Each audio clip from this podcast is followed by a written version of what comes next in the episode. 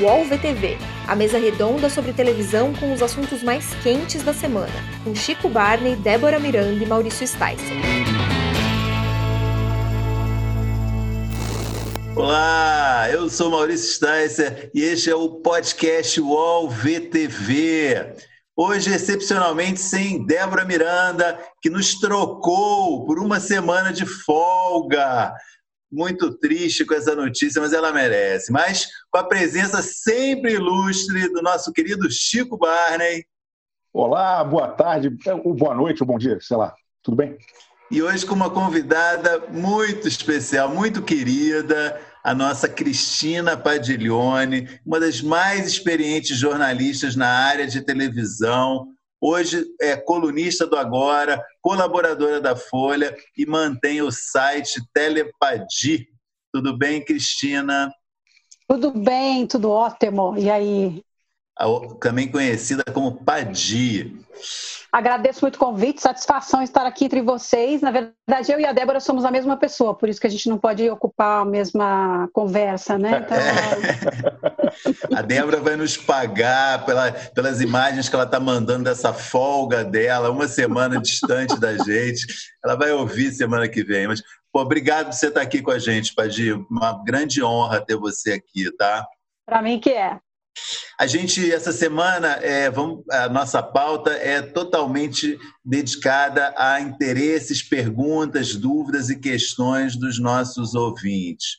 Eu e o Chico é, pedimos sugestões no Twitter e, como sempre, também no Instagram, o TV Famosos recebeu várias sugestões de temas é, para o podcast é, somando tudo, pelas minhas contas, foram mais de 70 temas e perguntas. Obviamente, não vai dar para a gente falar de tudo, a gente selecionou algumas e muitas outras a gente vai voltar ainda em outras edições do programa que tem perguntas que não são é, ligadas a um assunto dessa semana, que dá para a gente discutir assuntos muito legais. Realmente, já de cara, quero agradecer muito aí as sugestões, coisas muito bacanas e outras muito engraçadas que a gente recebeu.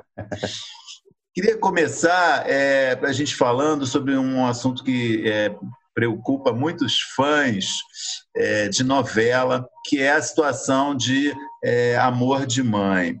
É, tem duas perguntas muito boas sobre isso é, que eu vou fazer.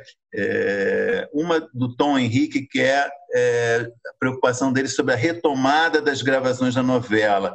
Ele acha que vai, vai dar ruim é, imagino que dar ruim para ele significa alguém ficar doente, enfim, ter esse problema.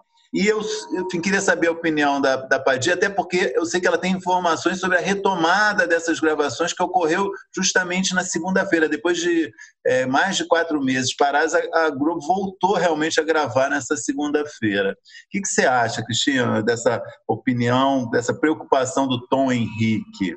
Eu acho muito pertinente, né? E eles estão ali com cuidado de é, indo para a guerra, né? Com, na verdade, fizeram um, um, manual de, de, de, um protocolo de segurança que foi elaborado pelo sindicato de todas as categorias envolvidas na, nas produções, que foi distribuído aí para a Record também, para a Globo, é, o SBT. Então, mas assim, ninguém falou ainda. A Record, por exemplo, não falou na retomada do Gênesis, né? Também é uma novela de época, eu acho que tudo. Acho que a novela de época sofre mais do que a contemporânea, que você não tem nem como explicar uma máscara em cena, né? Então, é, o, o, aquela novela das seis lá nos tempos do Imperador, que a próxima também não está gravando gravando e acho que só vai gravar no ano que vem, segundo Mariana Ximenes, acho que comentou isso outro dia numa live com o Edson Celulari.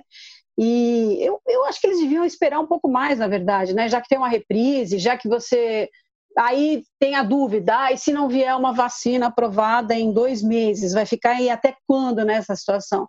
Mas eu acho muito, muito arriscado e são pessoas muito na linha de, né, muito, muito na vitrine, né, os famosos. E quando tem alguém que é, foi é, infectado, é, tem sempre uma comoção em cima daquilo e a transmissão é muito rápida, muito veloz, mas eles estão muito calçados, assim, tem uma história de divisórias de acrílico nos carros para separar pessoas, motorista, tem uma história de, além das máscaras, álcool em gel, temperatura, mas eu não sei, eu, eu até perguntei isso para a Globo e não tive essa resposta. Se eles têm testes, por exemplo, né? Você não pode deixar as pessoas em quarentena, é, esperando 15 dias, confina todo mundo como se fosse Big Brother, grava tudo daquele núcleo, se chegou até a ser pensado. Acho muito arriscado também, é, e não sei como é que vai ser isso. Eles começaram com dois atores ontem só, Flávia Alessandra e Leopoldo Pacheco, para o Salve-se Quem Puder. O Amor de Mãe foi iniciado sem elenco, a princípio só com gravações, acho que era meio que um teste de estúdio, o que, que é possível fazer e tal. Mas a Regina Casé já tuitou ontem que a semana, ela está escalada para essa semana para voltar a gravar e até brincou que ela deve ter esquecido o sotaque da Lourdes, tem medo de chegar perguntando uhum. sobre o Domênico em gaúcho, né, em vez de falar nordestino, que o nordestino dela é tão perfeito que as pessoas acham que ela nasceu no Nordeste, ele é carioca.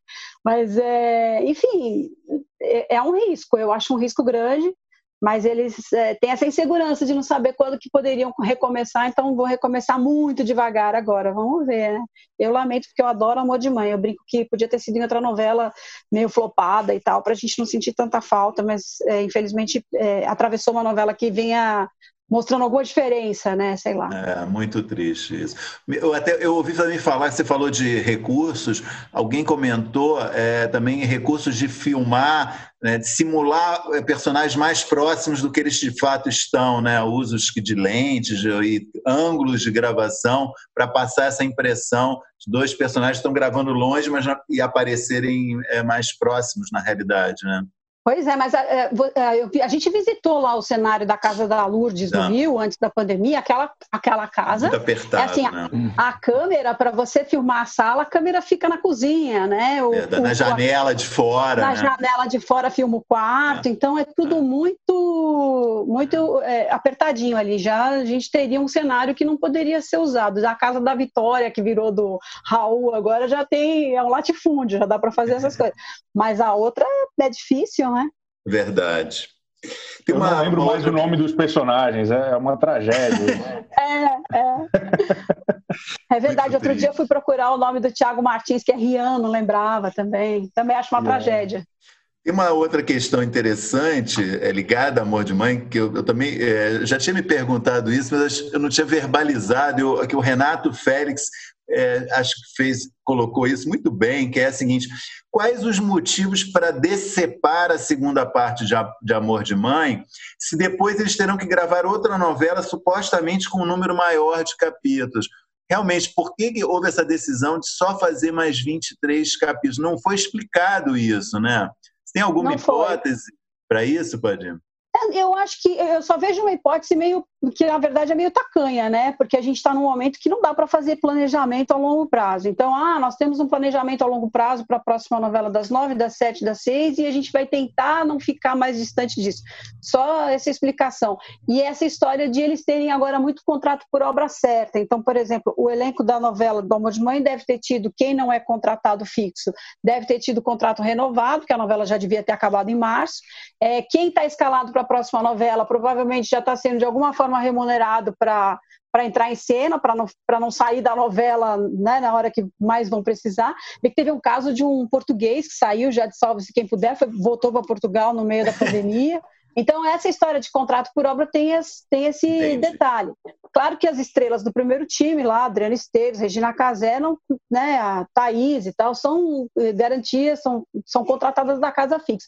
Mas tem aí, eh, na próxima novela, o Cauã Raymond é contratado fixo, a Aline Moraes, mas tem uma turma que não é. Então, você já tem que estar tá pagando. Só essa explicação que eu vejo, porque é.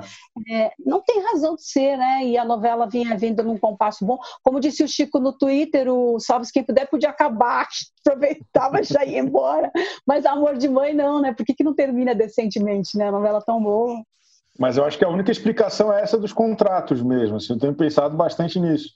Porque com esse novo layout financeiro da Globo, né, da, da organização de, de caixa e tudo, é, eu imagino que seja uma, uma certa ré financeira, né? ter, ter um contrato se alongando a um tempo indeterminado, no momento em que eles estão justamente fazendo o contrário com todo mundo. Né?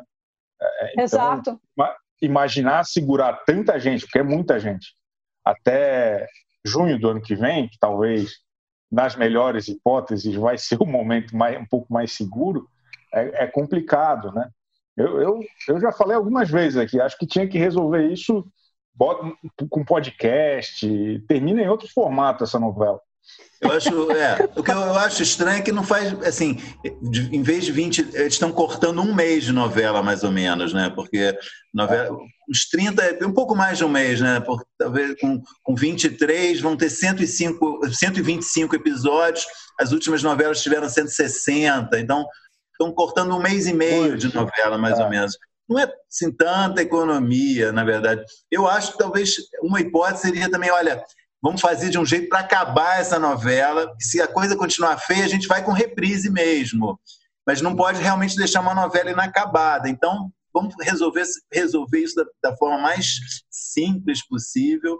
E que, acho que seriam esses 23 capítulos. E aí, se, se der um problema, a gente continua exibindo reprise e reprise. Mas, sem dúvida, tem um fator econômico até pelo tempo de, de, produção e de exibição depois desses 23 capítulos, acho que a Globo está trabalhando com uma terceira reprise depois do, do, Amor de Mãe ou depois da Força do Querer, não sei. É, então, é, vai longe ainda, né? É, eu acho. Sim, vai longe. É. Mas acho que só essa explicação que eu vejo, assim, também não entendo por quê. Mas a gente tem que é. pensar também que 23 capítulos não são 23 dias de expediente, né? É, o, sei lá, se a gente é, excedesse, né, em mais 30 capítulos, isso significaria mais dois ou três meses. Mas realmente não é uma economia para os padrões Globo, né? O que eles gastam já não seria um negócio tão gigante. É. Agora, eu, eu não vejo outra explicação, não. Não sei se alguém falaria sobre isso. Fala de um outro assunto que está que tá na grade é, da Globo, que, que eu acho interessante, a pergunta está ligada à reprise que é, a Globo voltou a fazer de tapas e beijos e toma lá da cá. O Matheus, nickname Black Matheus, pergunta por que, que a Globo parou de investir em seriados desse tipo, de seriados de comédia. É, e, e, e, os bons índices de audiência, sobretudo Tapas e Beijos, teve uma estreia espetacular, né? Como foi a melhor audiência da Globo nessa segunda faixa noturna desde 2017. É, por que, que você acha que a Globo tem investido menos nessa, nessa faixa, Padia? Não faço ideia. Quando, sabe quando eu recebi essa pergunta, me dei conta que a gente teve 14 anos de grande família, né? E depois é. quatro anos de tapas e beijos. O próprio Sai de Baixo, acho que ficou cinco anos no ar. É a, a comédia de situação, né? Que existia é. lá no Família Trapo. De tempos em tempos fazem, toda hora tem alguém tentando fazer alguma coisa assim. Mais difícil é, ficar tanto tempo lá como ficou a grande família, mas o, o, Tapas poderia ter ficado mais. As próprias atrizes disseram que era uma maneira de sair por cima, de encerrar sem desgastar e tal. Mas depois eu acho que eles entraram numa obsessão muito grande de fazer séries de temporadas, né? E essas séries das as comédias de, de situação ficavam no ar o ano inteiro. É, acho que era uma estratégia de grade. Mas é, outra, de, outra vez a gente vai cair na história da economia, da, do preço, né? O tapas e, fazer tapas e beijos o ano inteiro é muito mais barato do que você fazer 10 séries. Ah, você aproveita a cidade cenográfica, as pessoas, o, o, contrato, tudo isso, né? Tem uma diluição de custo aí que eu também não, não faz sentido não fazer eu só entendo que talvez é, faltem projetos interessantes para fazer alguma coisa diferente, mas sempre vai ter espaço para isso, né? Aquele humor de confusão, né? Que a história sempre um mal entendido gera uma piada, gera um episódio, um enredo de um episódio inteiro. Isso faz muito sucesso mesmo. Eu não sei por que, que eles é, pararam. Acho que é talvez seja o caso de investir em novos Cláudios Paivas, né, que acho que ele queira fazer também outras coisas e ele que carregou muito isso e tal. Mas tem outros roteiristas ótimos que trabalharam nas duas séries que podiam estar fazendo. Não sei, acho que é uma estratégia de renovação de temporada, não sei, não entendo também. Eu tenho a impressão que a Globo tentou dar uma sofisticada no portfólio, sim, tentou é. lançar séries com outras temáticas, mesmo as comédias são com outras abordagens, né? Cine Hollywood, é, é uma outra pegada de, de humor. Então, acho que tem a ver até com, com a construção, talvez, de portfólio do Globoplay, né? com séries mais curtas, tipo aqueles chipados da, da Fernanda Young. É, é, mas eu, eu, ainda mais nesse momento de pandemia, que todo mundo está consumindo muito conteúdo nostálgico, né? acho que tem uma série de caminhos ali para a Globo pensar um pouco melhor em, possibilidades, às vezes até retomar alguma dessas séries para episódios novos, como lá fora é tão comum hoje em dia, né? Tudo quanto é série é. dos anos 80 e, e 90 teve retomadas com muito sucesso e tal. Eles até fizeram algumas coisas aqui, mas acho que sempre pouco mal é, é, é pouco mal concebido assim teve side baixo teve outras coisas mas acho que é um caminho assim acho que essa renovação essa necessidade da Globo de mostrar que sabe fazer seriados sofisticados sabe tecnicamente incrível com roteiros mais é, cheios de, de é, voltas. Eu acho que foi uma, uma necessidade de mercado talvez foi, acho que tem uma é. vaidade também do, dos, dos, dos, talentos internos, de querer fazer outras coisas, sabe? Exato, eu lembro de uma, eu lembro de uma diretora uma vez no estúdio dizendo, eu quero o padrão HBO. E no fim das contas, de repente, eles fazem coisas até melhores do que HBO, mas é, que fez também coisas incríveis, mas eu acho que era importante naquele momento em que isso foi dito, é, uns quatro anos atrás, escutei essa frase, é, é, era a HBO criando outros parâmetros de estética para televisão, né? Que não fosse o padrão Globo e tal, e que fosse muito bem feito. Então, é, eu acho que é uma vaidade também aí de muita gente querer fazer séries curtas e tal. Eu tentando lembrar qual foi a última série de comédia, acho que também era do Cláudio Paiva, era uma que veio depois de Tapas e Beijos, é, que acho que era, era uma que, é, putz, se não me engano passava em Niterói a série. Mas aí não ficou o ano, né? Também eles, eles começaram a evitar essa é. coisa de passar o ano todo com o mesmo. É, era temporada, como você falou. É. Ah. Chapa quente. Chapa quente, exatamente. Ah, tá. Acho que foi a última, né? Que veio depois, né? De... Acho que é do Cláudio Paiva também, se não me engano. Ou é do Marcos é Wilson. É do Cláudio Paiva. Ficou é. só um ano no ar, só em 2015. É. é. Bom, é, uma, uma, uma questão que a gente é, engraçada né, de um seguidor aqui do, do Chico Barney, que acho que merece a nossa consideração, uma provocação que é o Ultraman comunista. Ele quer saber quais foram as piores reprises que a pandemia propiciou na televisão. É, o, ele, ele, tá, ele, na visão dele, é o programa do Márcio Garcia, que está sempre em primeiro lugar nesse quesito, tamanho família. Eu sou obrigado a concordar com ele, mas eu, eu vou deixar o Chico Barney responder, porque eu sei que essa pergunta foi dirigida a ele. Não, eu, eu voto com os relatores 100%. Eu não consigo entender aquele programa do Márcio Garcia. Acho até que ele é um bom apresentador, mas aquele formato é muito. Meu Deus do céu, eu não consigo. Imagino tenha voltado, a... até deve ter voltado por compromissos comerciais, né? Porque estava previsto uma nova temporada. É, é... Mas, cara, o que era ruim da primeira vez ficou ainda pior da segunda. O, acho que eu não gosto muito do cardápio de novelas hoje no ar. Eu, eu, gosto da novela das sete, acho bem legal, mas tanto Fina Estampa quanto aquela das seis eu acho muito aborrecidas, acho muito chatinhas e, e, e não gosto muito de assistir. Uma, uma, boa reprise que pouca gente tem falado é o Jiraya e o Jasper na Band. Eu acho que a, a Band deu, deu um show nisso aí domingo de manhã em vez de ficar vendo Fórmula 1, eu fico vendo o Jiraya. É muito bom. A gente, antes de passar para a Badi, é, uma, uma também que eu esqueci de mencionar, que eu achei de péssima, péssima escolha, foi Apocalipse na Record, né? A reprise de Apocalipse. Nossa, foi a coisa mais inadequada, assim, nesse momento, passar Apocalipse, meu. Foi um negócio. O cara que escolheu foi muito sádico. Quem teve essa ideia foi de um sadismo, meu. Foi assustador, né? Verdade. Você, tem algo, tem alguma, alguém que, alguma coisa que você ah, odeia ah, rever? Não, eu acho que aí vai uma questão de gosto muito. É, eu não sei se é um gosto tão pessoal assim, porque, por exemplo, eu, eu sei que já falaram muito de Fina Estampa, eu posso entender que ela seja uma novela de sucesso, porque ela é muito mastigada. As pessoas brincam que é a novela mais valsiriana do Agnaldo Silva, né? Porque ela é toda. É, os diálogos são todos. e a direção também, aquela coisa de close, quem fala, explica de novo, ela é toda excessivamente didática, meio sorvete na testa, mas assim, eu, eu posso compreender as razões comerciais de botar isso agora, e ela, a audiência realmente é excepcional para uma reprise, mas eu teria preferido, por exemplo, do próprio Agnaldo, eu acho Império muito melhor, muito, muito, muito, muito melhor. E, e foi uma novela também que fez grande sucesso. Então, até hoje, não entendo muito Fina Estampa estar tá nesse horário. E também só compreendo que eles vão colocar agora a Força do Querer em vez de Império, por exemplo, que era uma novela que poderia ser reprisada, para não ter dois Agnaldo Silva na sequência, que foi alguém que acabou de ser dispensado.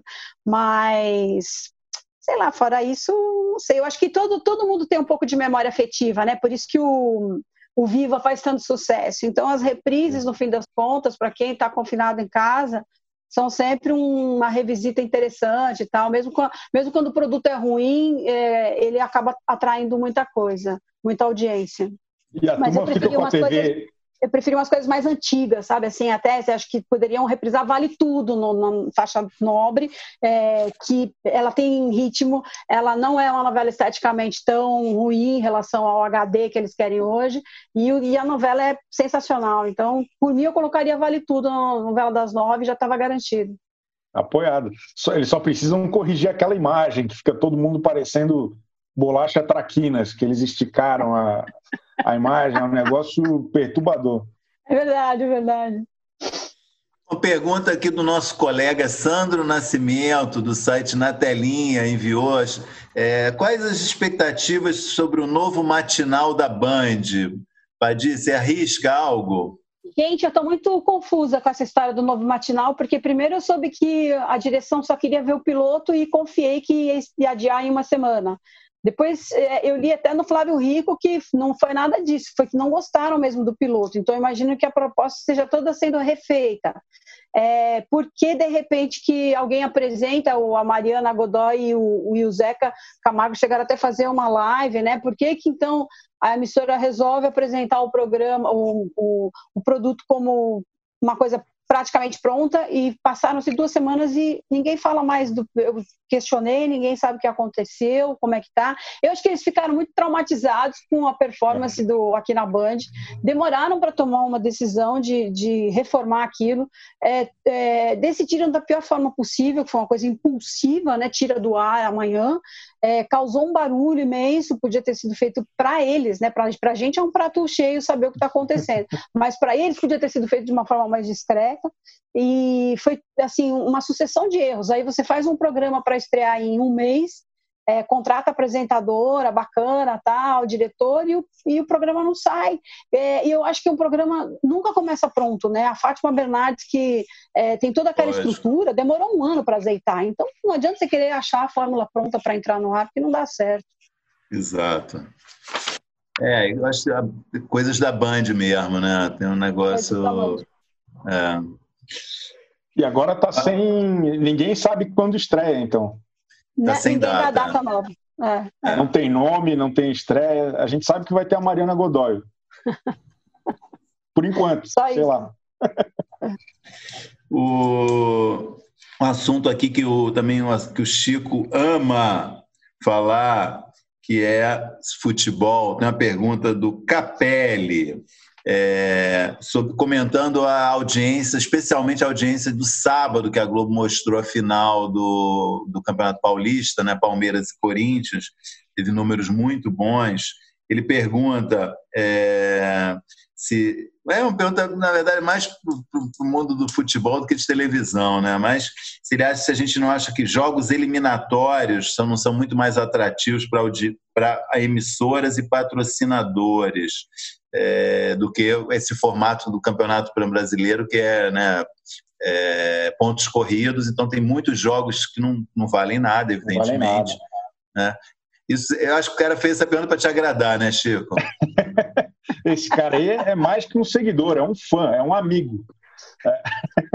Não, mas eu, eu concordo com ele, porque esse excesso de datas do Brasileirão é, é, pô, é enfadonho, né? É novela com barriga é um negócio que não se resolve. Acho que a gente precisa ser mais objetivo nesses campeonatos enquanto eles estiverem na TV aberta, que a gente sabe que, é, é, eu acho pelo menos, que de, nesse modelo, com tanta oferta assim, vai acabar em breve.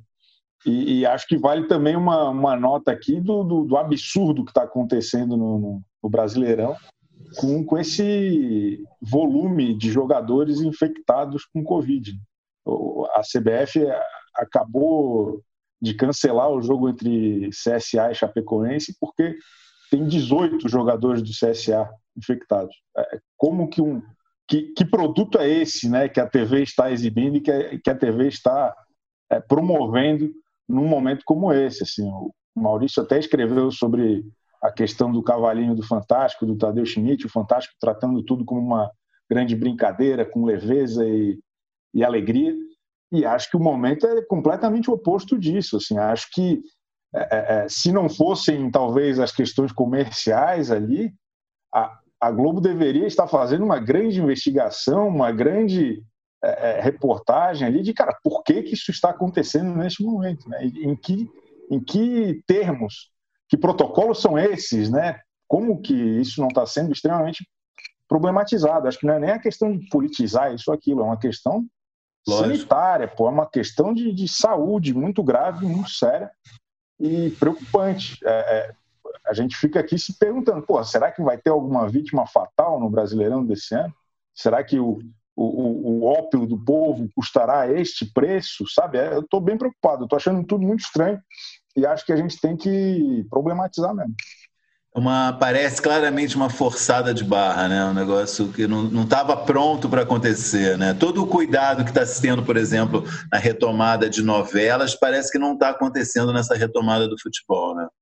Não, Exato. E, e, se eu e se eu sou o cara responsável por novela e, e começa a ter essas histórias no futebol, eu suspendo na mesma hora porque é um, é um perigo muito grande, inclusive para a imagem da, das emissoras que estão envolvidas nisso. Vou entrar aqui no, no, num terreno é, que foge um pouquinho da TV aberta, mas que eu acho que é interessante. É a pergunta do Alexandre, que é o, o, o avatar é primeiro digital. Ele fala: com a chegada de mais um serviço de streaming da Viacom, é, ele pergunta: o futuro da TV por assinatura fica ainda mais abreviado? Já estamos nos programando aqui em casa, aí está dando depoimento pessoal, né? Para largar a Claro Net e ficar só com streaming e TV aberta.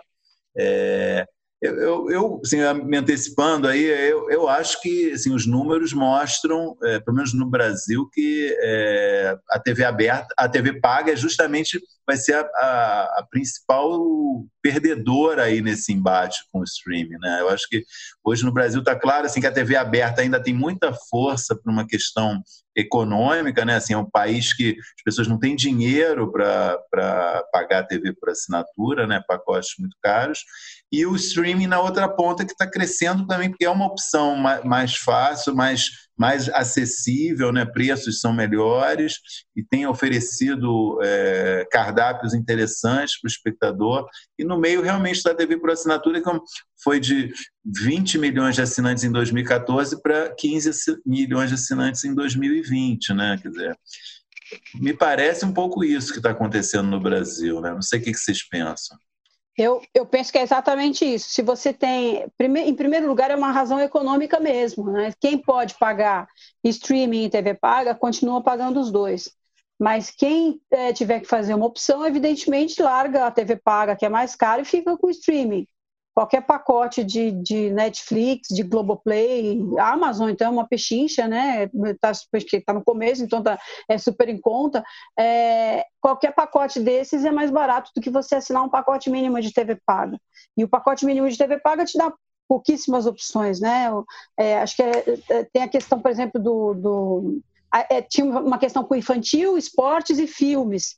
E no esporte, a gente tem já uma plataforma de streaming só para esporte, a gente tem filmes infantil em todas as plataformas muito bem contemplado, e que a própria Globo, que tinha deixado de fazer uma faixa infantil na TV aberta, simultâneo a isso, lançou um canal pago. Esse canal pago, o único conteúdo de canal pago no Globoplay é o do Globo, né, porque contempla essa, que atende esse público. Então, você vai reduzindo uh, essa, essa, esse campo né, pela questão econômica. Quem tem menos bolso. E quem tem mais bolso tem, de repente, todos os serviços, né?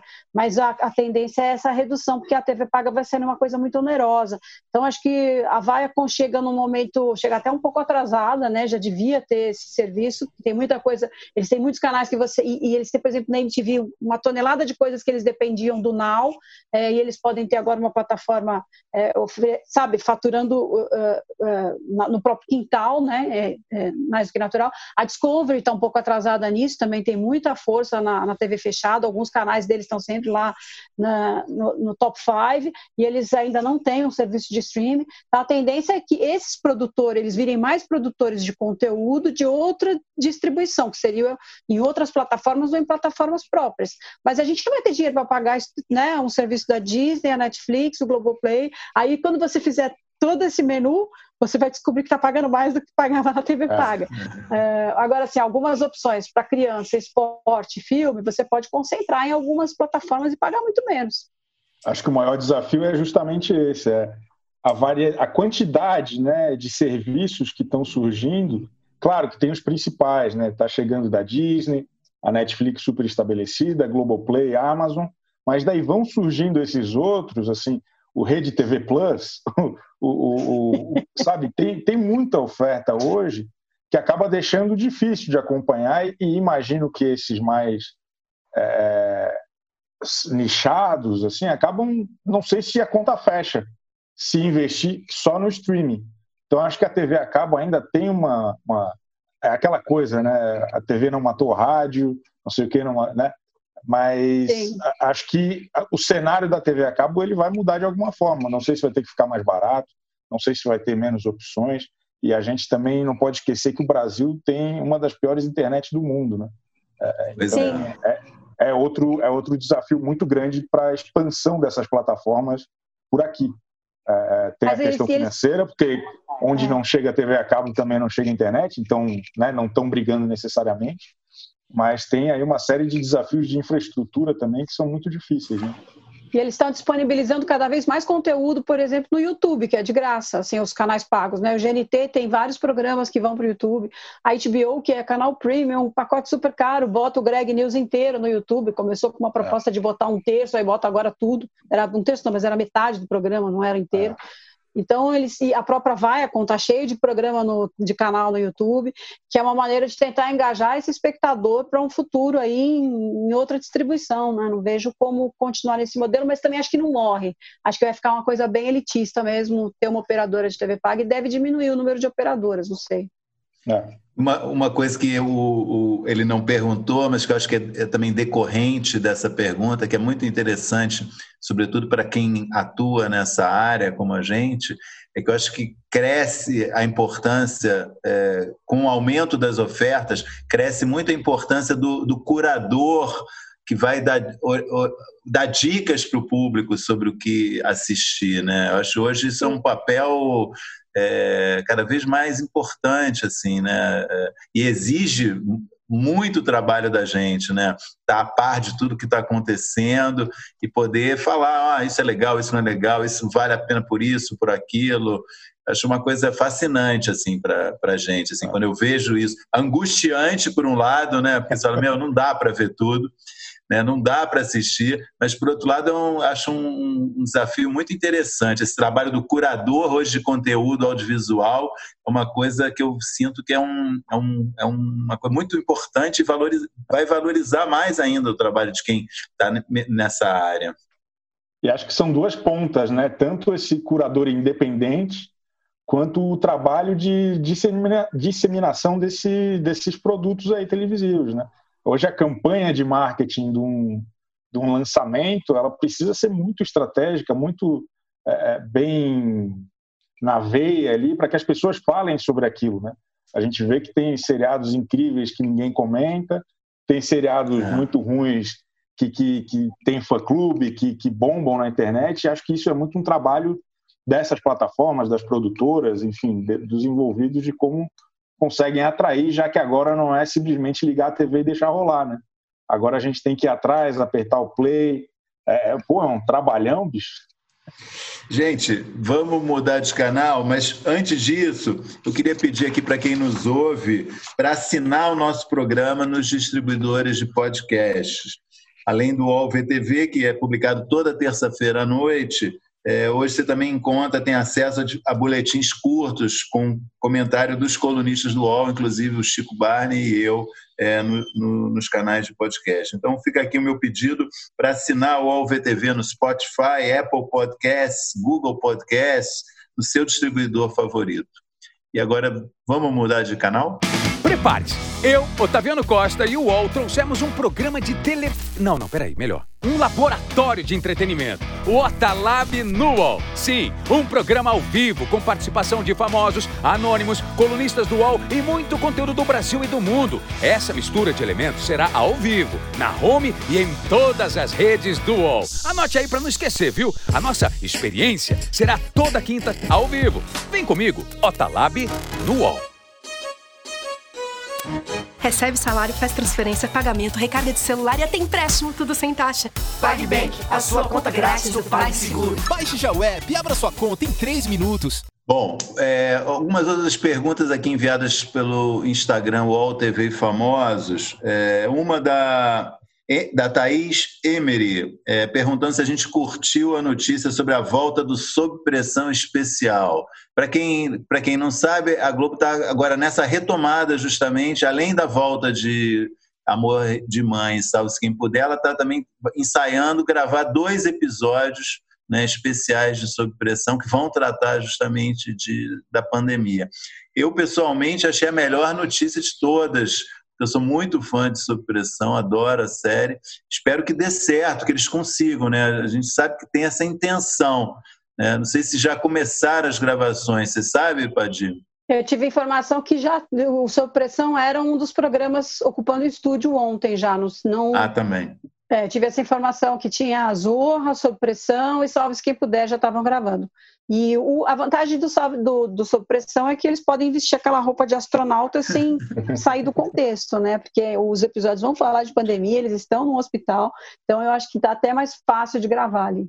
E me falaram também, eles criaram, é, eu estou curioso para ver, criaram no Estúdio Globo um hospital de campanha, né? O cenário é um desses hospitais ah. de campanha, né? Que foram criados na época agora da pandemia e a, a situação toda vai ocorrer num hospital desse tipo que foi, ref, é, foi é, criado em estúdio, né? né? Eu acho Legal. que é perfeito, acho que tem tudo a ver. É. E acho que dá para usar imagens de arquivo também, de temporadas passadas, porque a série é sempre a Marjorie este ano e o, e o, e o Júlio. Júlio Andrade. Júlio Andrade, sempre eles tristes. Então dá para pegar umas cenas antigas e fazer uma dublagem, fazer uma locução, porque não muda, eles estão sempre muito, é sempre muito grave, é sempre uma, uma coisa muito triste. Então tá resolvido. Eles estão sempre eles estão sempre muito tensos, né? Tem uma tensão permanente, é... que é o clima de um PS, né? De uma coisa assim. Exatamente. É mas eu acho a série triste. ótima também. E parece que eles tinham feito, uma, já escreveram a quarta temporada, mas com essa incerteza. Em, é, em que momento essa quarta temporada vai encontrar esse mundo, né? Uma pós-pandemia, uma vacina pronta. Então era tudo muito instável. E aí é, tiveram essa resolução de fazer pelo menos dois episódios agora para refletir o momento. Eu achei ótimo. Eles estão criando várias coisas que são possíveis de serem feitas e é. essa é uma delas, porque o figurino, como eu disse, já propicia essa, essa segurança que eles querem, né, de alguma forma. Uma, uma pergunta é, que eu vou ler, que é uma entre várias sobre o mesmo assunto que, que, o, que o UOL recebeu essa semana, sobre a Daniela Lima na CNN. Muita gente quer saber a nossa opinião. Aqui é a pergunta da Marília Duarte. Apesar de ser novata na, na TV, você concorda, ela está dizendo, afirmando, Daniela Lima é o destaque da CNN. É, eu acho uma me antecipando aqui, assim, só uma, eu achei muito interessante do, do formato, do modelo que a CNN é, encontrou para para jornalistas, apresentadores, que é justamente essa figura do jornalista que tem muita informação, muita fonte, né, que ele faz esse papel de dublê, de, de apresentador, de leitor de notícias e traz informação que ele próprio apurou. Né? Eu acho que ela sai muito bem, ela já estava mostrando é, isso no Roda Viva, né, que foi o primeiro trabalho dela na televisão, e a, a minha, na minha opinião, está indo muito bem na CNN. Não sei o que, que você acha, Padir. Na minha opinião, a melhor contratação da CNN é a Daniela. Sinceramente, porque ela me surpreendeu muito no Roda Viva. Ela vem de impresso, ela era editora do painel da Folha. É aquela figura de redação é, que está sempre muito atenta à apuração e menos ao tom de voz ou as palavras ou né, aquela coisa estética e aí tem uma concentração muito forte em apuração muito boa nesse nesse quesito de repente ela aparece na televisão e ela sabe, na primeira edição já se mostrou super é, desenvolta, é, com condições de fazer intervenção. Quando faz uma intervenção, tem informação, que essa é a vantagem de você ter um jornalista é, que apurou essa intenção lá atrás, já do Jornal Nacional, quando trocou os locutores para jornalistas, mas demorou muito para que o William Bonner, por exemplo, fizesse uma primeira intervenção, porque aquilo era muito, é, né, era, era muito grande, era é, então muito engessado, né? Todas as mudanças paulatinas. Mas aí você, você pega um caso, a Lopretti, por exemplo, no Jornal da Globo, faz isso maravilhosamente e fazia no Jornal das 10 da Globo News, também jornalista egressa do impresso, é um outro modelo, né? Um, um cara que pode fazer intervenção na hora necessária, é, que foi aquilo que, que Felipe Neto falou outro dia na, na Globo News, né? É preciso que vocês, apresentadores, possam fazer uma contestação na hora em que é dito uma bobagem no ar. O Rafael Colombo fez isso essa semana, mas ele já é um menino mais engessado na TV e que pode muito bem aprender e fazer o que Daniela está fazendo também. Na minha opinião, Daniela é a melhor contratação da CNN por essa, por juntar essas duas coisas, né? Com, por ter esses dois elementos. O William Vac, que eu considero um cara muito estofado, muito capaz de fazer isso, evidentemente, é, que também a gente, estou aqui puxando a sardinha para mim, né? Assim, começou no impresso, que eu, eu, é um pouco a vida de minha do, do Sticer também, mas essa essa figura do Vac também muito estofada, de muito conhecimento conhecimento, repórter é, correspondente internacional. Então a gente não teve muita chance de vê-lo é, no estúdio porque a pandemia começou junto com o CNN, né? Então na primeira semana ele já foi fazer em casa. Mas eu acho que a Daniela é a grata surpresa porque do VAC a gente já sabia que existia ali um cara capaz também de fazer intervenções, né? Chico. Tá muito... Eu acho que ela, concordo plenamente, acho que ela é o destaque positivo aí nesses meses de confusão e polêmicas da CNN. É bom ver uma é. apresentadora com esse estofo, como a Cristina falou, acho que está sendo bem interessante. E a gente sabe que tem uma, uma estrada longa aí pela frente, né? Tem muita coisa para acontecer ainda. Acho que é bem, bem bacana. E, e fico até ansioso para saber o que mais vai acontecer, sabe? É, é, é, acho que ela tem um perfil que é interessante. Imagino que emissoras talvez estejam de olho em outros talentos de, de redação do impresso, como vocês estão falando. É, é e acho que essa mistura de condução com apuração, com notícia, com fonte exclusiva, tal, acho que é uma mistura muito boa.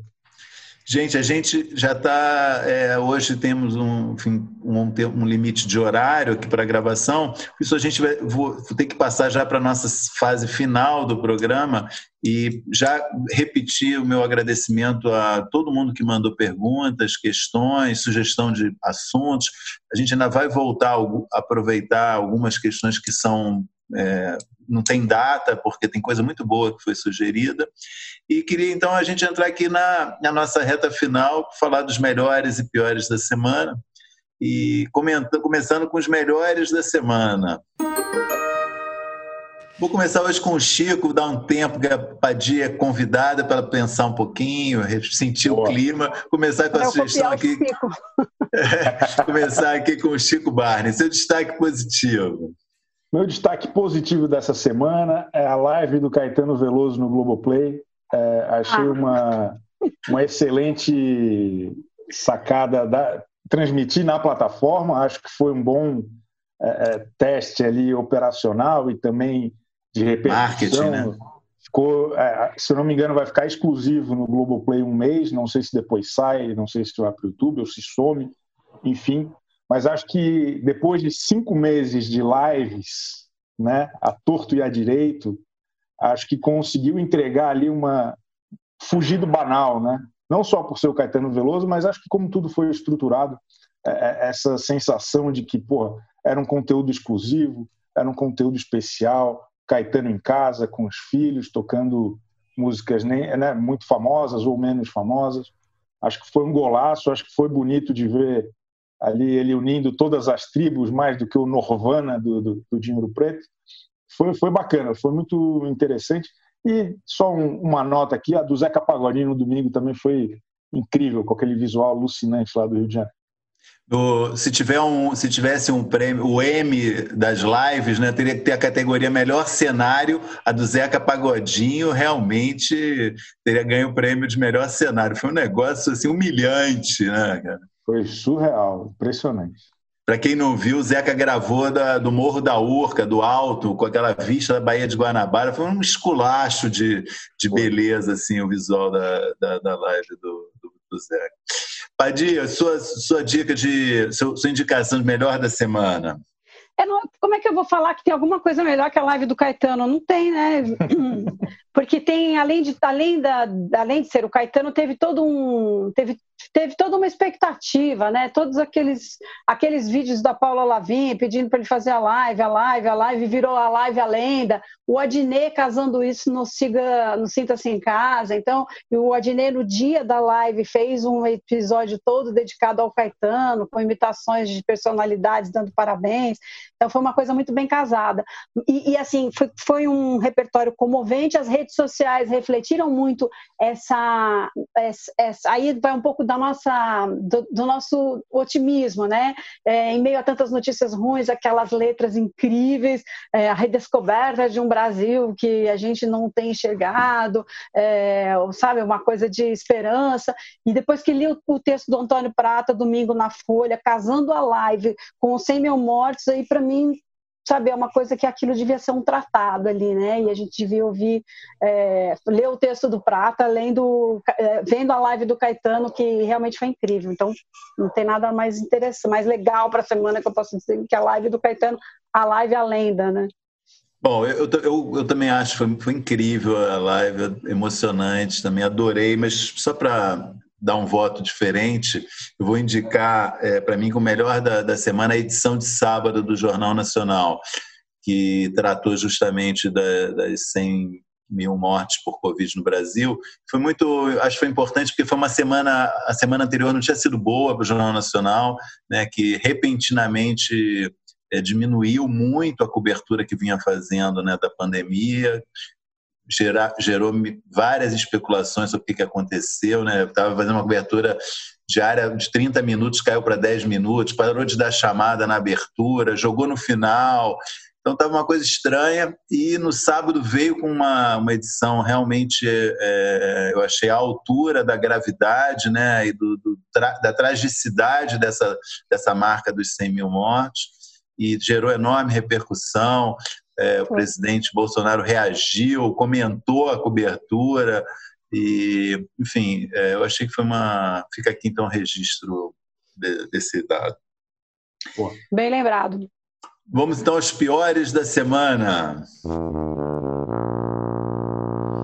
Eu não sei se a gente pode colocar entre os piores, é, mas o, a suspensão do jogo a suspensão do jogo do São Paulo, né, no domingo, de repente, foi uma coisa é, interessante porque mostra que por mais que você se planeje dentro desse momento de imprevistos, é, tudo pode acontecer. E de repente o jogo é cancelado, os caras não sabiam se iam transmitir o jogo em Santos, se iam transmitir o jogo no Rio, se ia fazer Flamengo, se ia fazer Santos, enfim, é, é foi, um, foi uma liçãozinha aí de chacoalhão e que endossa só o que a gente falou agora há pouco, né, que o Chico falou que é um absurdo estar tá acontecendo o jogo de futebol nesse cenário e sem que a Globo se debruce sobre isso de uma maneira mais jornalística do que é, com foco em negócios, assim.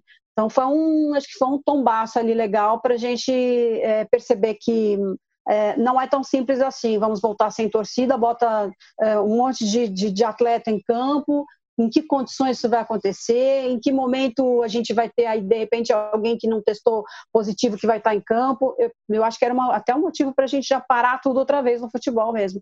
E, e, e, especificamente sobre a transmissão, acho que foi uma liçãozinha, assim, para é, ver que nem todo planejamento vai dar certo, assim, né? As coisas podem mudar em cima da hora. Voto validado, Cris. Teu, teu voto está validado, tá? Se fosse estava em dúvida se podia falar isso, voto válido, tá? Chico, seu voto. Eu concordo com, com tudo que foi falado, mas queria aqui falar da situação do SBT. Toda notícia que a gente tem lido a respeito da emissora nesses últimos meses é, pô, é sempre alguma coisa meio negativa, né? Não está um momento legal. O, o, Feltrin trouxe algumas informações aí do histórico de audiência, tá tudo é, é bem numa situação bem bem complicada.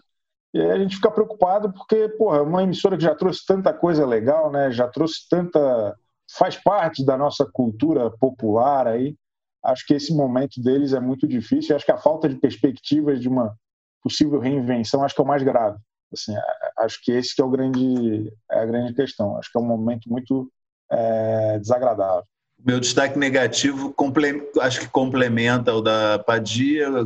Foi o que eu, que eu gravei ontem, eu gravei na segunda-feira o vídeo, foi o negócio dos cavalinhos do Fantástico, que eu acho que foi também, né, tratou não, as pessoas falam, ah, você é mal-humorado, tem que ter humor. Não, não sou contra é, é, entretenimento, diversão. Eu só achei que foi um humor inapropriado ao momento. É só meu, meu ponto é só esse. Acho que né, né, nesse momento não. Tudo bem, a Globo tem obrigações contratuais, mostra os gols. Eu quero ver os gols também, mas tratar aquilo com uma maior normalidade possível, como se fosse mais uma rodada normal do campeonato, né, com as piadas de sempre, eu achei que foi me soa mal, né? Pegou mal, pegou mal. Uma coisa, enfim. Bom, é, como diria o Avalone, no pique, que a gente já está é, tá chegando no nosso limite, a efeméride da semana, Chico Barney. É super rápido. Há cerca de oito anos, a equipe do Hoje em Dia na Record emocionava o Brasil com a história da grávida de Taubaté. A doutora Maria Verônica era uma moça que usava uma barriga falsa de silicone e dizer que estava grávida de quatro filhinhos. Né? Isso foi muito emocionante na, na, na, época. O Edu Guedes ficou marcado, que ele realmente foi às lágrimas quando ela recebeu um, um enxoval, mas era uma farsa. A, a, moça, aparentemente, ela queria chamar a atenção da família, que estava afastada por conta do, de não aprovar o casamento dela, alguma coisa assim. E aí a Cris Flores, junto com o repórter Michael Keller, resolveram aprofundar ali um pouco a questão e descobriram que era tudo uma mentira, era tudo uma barriga de silicone, e, e aí ela teve que devolver todos os presentes que a Record tinha enviado para ela. Boa, boa lembrança. Padi, queria te agradecer demais essa participação, foi muito enriquecedora, muito legal mesmo, valeu mesmo ah, você ter bom. vindo. Muito obrigado. Muito legal mesmo, muito mesmo. Eu que agradeço, agradecer... foi não, agradeço mesmo, foi legal, foi ótimo. Volte sempre, tá? Chico, obrigado. Queria agradecer mais uma vez a todos que enviaram perguntas. A gente promete voltar a esse assunto e aos que não deu, realmente alguns não, a gente programou é, colocar em questão, não deu tempo. E fica para a próxima semana. Obrigado a todos que nos assistiram. Até a próxima. Valeu, tchau. O AlvTV tem apresentação de Chico Barney, Débora Miranda e Maurício Sticer, edição de áudio de João Pedro Pinheiro e coordenação de Débora Miranda e Juliana Carpanês.